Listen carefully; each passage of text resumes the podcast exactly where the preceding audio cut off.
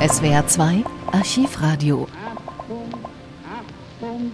Am Ende ihrer ersten Amtszeit wollte die rot-grüne Bundesregierung unter Gerhard Schröder im Jahr 2002 noch ein großes Vorhaben durchbringen, nämlich das von ihr lange geplante Zuwanderungsgesetz. Bis dahin gab es für Menschen von außerhalb der EU kaum legale Möglichkeiten in Deutschland Fuß zu fassen, außer über einen Status als Geflüchtete. Die Wirtschaft wiederum klagt damals stark über einen Fachkräftemangel, vor allem im IT-Sektor. Das neue Zuwanderungsgesetz soll nun qualifizierten ausländischen Fachkräften den Weg nach Deutschland erleichtern und überhaupt erstmals Regeln für eine solche legale Zuwanderung schaffen. Im Bundestag hat Rot-Grün eine Mehrheit, im Bundesrat allerdings nicht. Das entscheidende Bundesland ist Brandenburg. Dort gibt es eine Landesregierung aus SPD und CDU. Der eine Koalitionspartner ist für das Zuwanderungsgesetz, der andere dagegen. Das läuft normalerweise auf eine Enthaltung hinaus. Damit würde das Gesetz aber scheitern. Beide stehen also nun vor dem Dilemma, wie sie gesichtswahrend aus der Nummer rauskommen, ohne dass die Koalition in Brandenburg platzt. Also denkt sich die SPD einen Verfahrenstrick aus. Dieser sorgt im ersten Schritt für erhebliche Unruhe im Bundesrat und im zweiten für eine interessante Diskussion über Schauspielerei und Inszenierung in der Politik. Das Bundesverfassungsgericht wird später feststellen, dass das, was da am 22. März 2002 passiert ist, verfassungswidrig war. Im Bundesrat war es heute spannend bis zum letzten Augenblick. Wie würde sich Brandenburg, das Zünglein an der Waage in der Zuwanderungsfrage entscheiden, nachdem sich die Große Koalition dort zuvor nicht einig geworden war? Nach mehr als fünf Stunden Debatte stimmte SPD-Ministerpräsident Stolpe schließlich mit Ja. Sein CDU-Innenminister Schönbohm sagte Nein zum Zuwanderungsgesetz. Brandenburg? Ja. Nein. Damit äh, stelle ich fest, dass das Land Brandenburg nicht einheitlich abgestimmt hat. Ich verweise auf Artikel 51 Absatz 3 Satz 2 Grundgesetz. Danach können Stimmen eines Landes nur einheitlich abgegeben werden. Ich frage Herrn Ministerpräsidenten Stolpe, wie das Land Brandenburg abstimmt. Als Ministerpräsident des Landes Brandenburg erkläre ich hiermit Ja. Sie kennen meine Auffassung, Herr Präsident. Damit stelle ich fest, dass das Land Brandenburg mit Ja abgestimmt hat. Ja, das Machtwort von Bundesratspräsident Wowereit sorgt für einen Eklat in der Länderkammer. Als die Entscheidung nicht rückgängig gemacht wird, verlassen die Ministerpräsidenten der unionsgeführten Länder aus Protest die Sitzung. Die Abstimmung im Bundesrat, Birgit Wenzin, fasst die wichtigsten Ereignisse des Tages zusammen. Der Bundesratspräsident gegen 14.34 Uhr. Berlins regierender Bürgermeister Klaus Wowereit, SPD, holt Brandenburg Stimmen ein im Tumult des Plenums. Herr Ministerpräsident Stolpe. So, dann ist das so. Dann ist das so festgestellt. Ich bitte fortzufahren in der Abstimmung unerhört.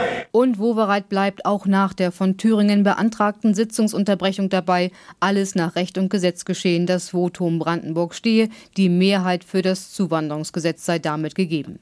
Die Vertreter der Union beantragen Wiederholung der Stimmenabfrage. Wowereit lehnt ab und die Union verlässt geschlossen den Saal. Draußen vor der Tür beginnt die Nachlese. Der Kanzlerkandidat der Union, Bayerns Regierungschef Edmund Stoiber. Es ist inhaltlich äh ein Gesetz, das mehr spaltet als zusammenführt.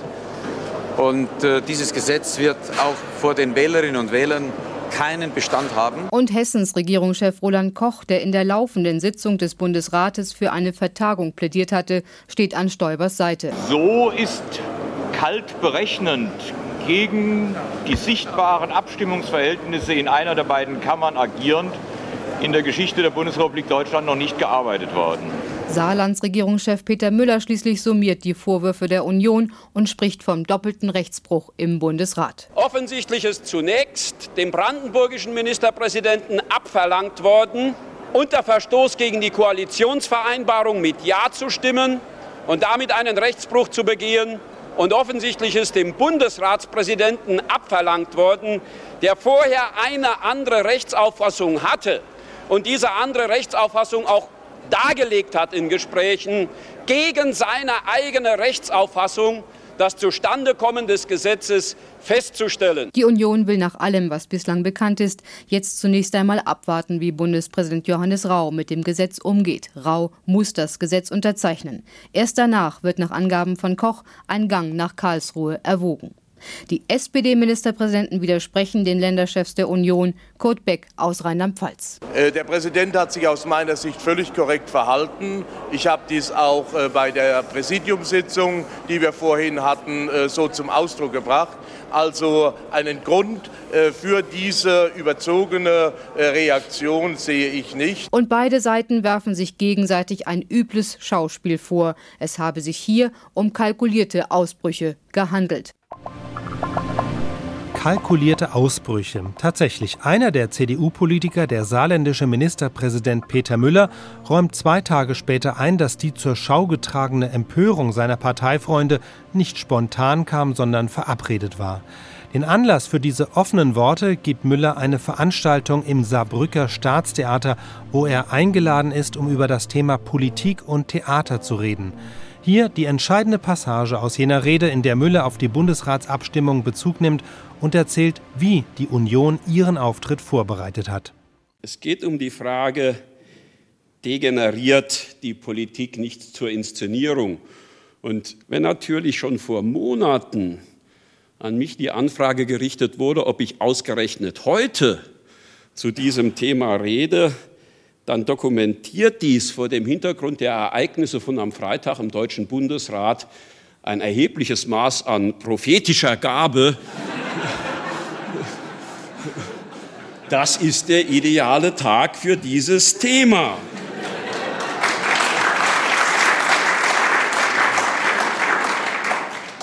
Politik als Staatsschauspiel.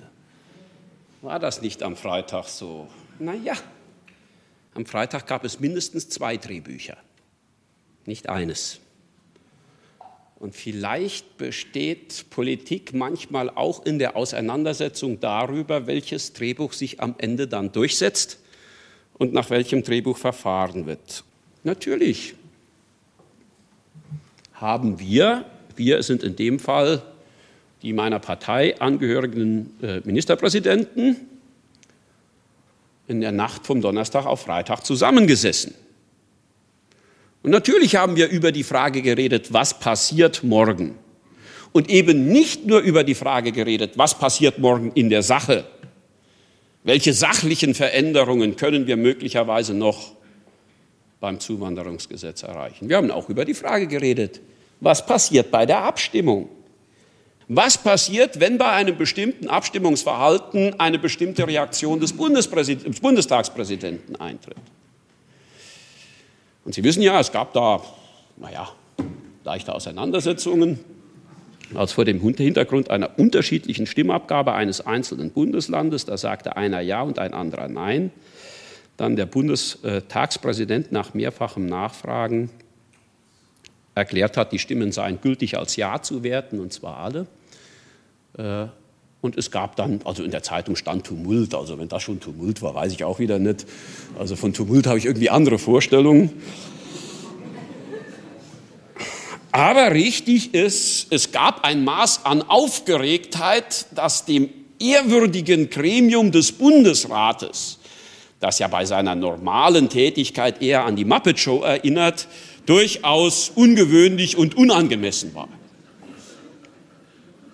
Das war kein Zufall.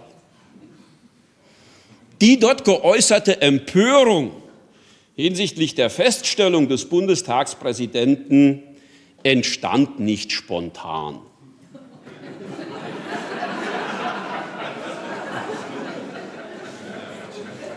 Die Empörung haben wir verabredet.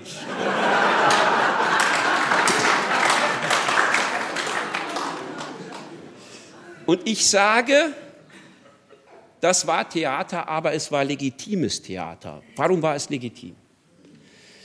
Weil die dort zum Ausdruck gebrachte Empörung einen ehrlichen Hintergrund hatte. Als wir hörten, allerdings in der Nacht vorher, dass die Absicht besteht, eine Entscheidung für gültig zu erklären, obwohl derjenige, der dieses zu tun hat, damit eindeutig gegen den Wortlaut der Verfassung verstößt. Obwohl er selbst zwei Tage vorher noch erklärte, ich werde die Stimmen als ungültig bewerten. Obwohl seine eigene Verwaltung ihm in einem Rechtsgutachten eindeutig dargelegt hatte, dass die Stimmen ungültig sind.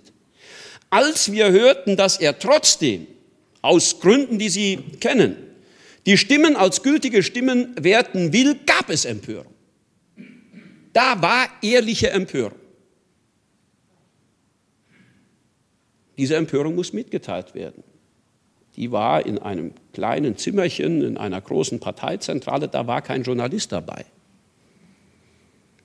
Also müssen Sie diese Empörung dokumentieren. Das haben wir dann gemacht.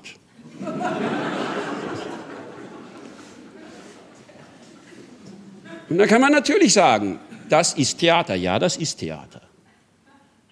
Aber es ist ein Theater, das in einer Kommunikationsgesellschaft unverzichtbar ist, um auf Sachverhalte hinzuweisen und die notwendige Aufmerksamkeit für diese Sachverhalte zu gestalten. Deshalb wird Politik auch in Zukunft etwas mit Theater zu tun haben. Und ich denke, solange dies getragen ist durch die dahinterstehenden Inhalte, ist dies auch nicht zu beanstanden. Die neuen Zuwanderungsregeln waren auch in der Bundestagswahl nochmal ein großes Wahlkampfthema. Doch entgegen der Hoffnung der Union wurde die Schröder-Regierung dafür nicht abgestraft, sondern wiedergewählt. Allerdings konnte das Zuwanderungsgesetz nicht wie geplant zum 1. Januar 2003 in Kraft treten, denn das Bundesverfassungsgericht erklärte es für nichtig, weil das Verfahren im Bundesrat nach seiner Auffassung verfassungswidrig war. Die Stimmen aus Brandenburg hätten eben nicht als Zustimmung gewertet werden dürfen. Also blieb der rot-grünen Regierung nichts anderes übrig, als das Gesetz 2003 noch einmal einzubringen. Inzwischen hatten sich die Mehrheitsverhältnisse in den Ländern wieder verschoben und so konnte das Gesetz mit zwei Jahren Verspätung 2005 in Kraft treten. SWR 2 Archivradio. Viele weitere historische Tonaufnahmen gibt es, thematisch sortiert, unter archivradio.de.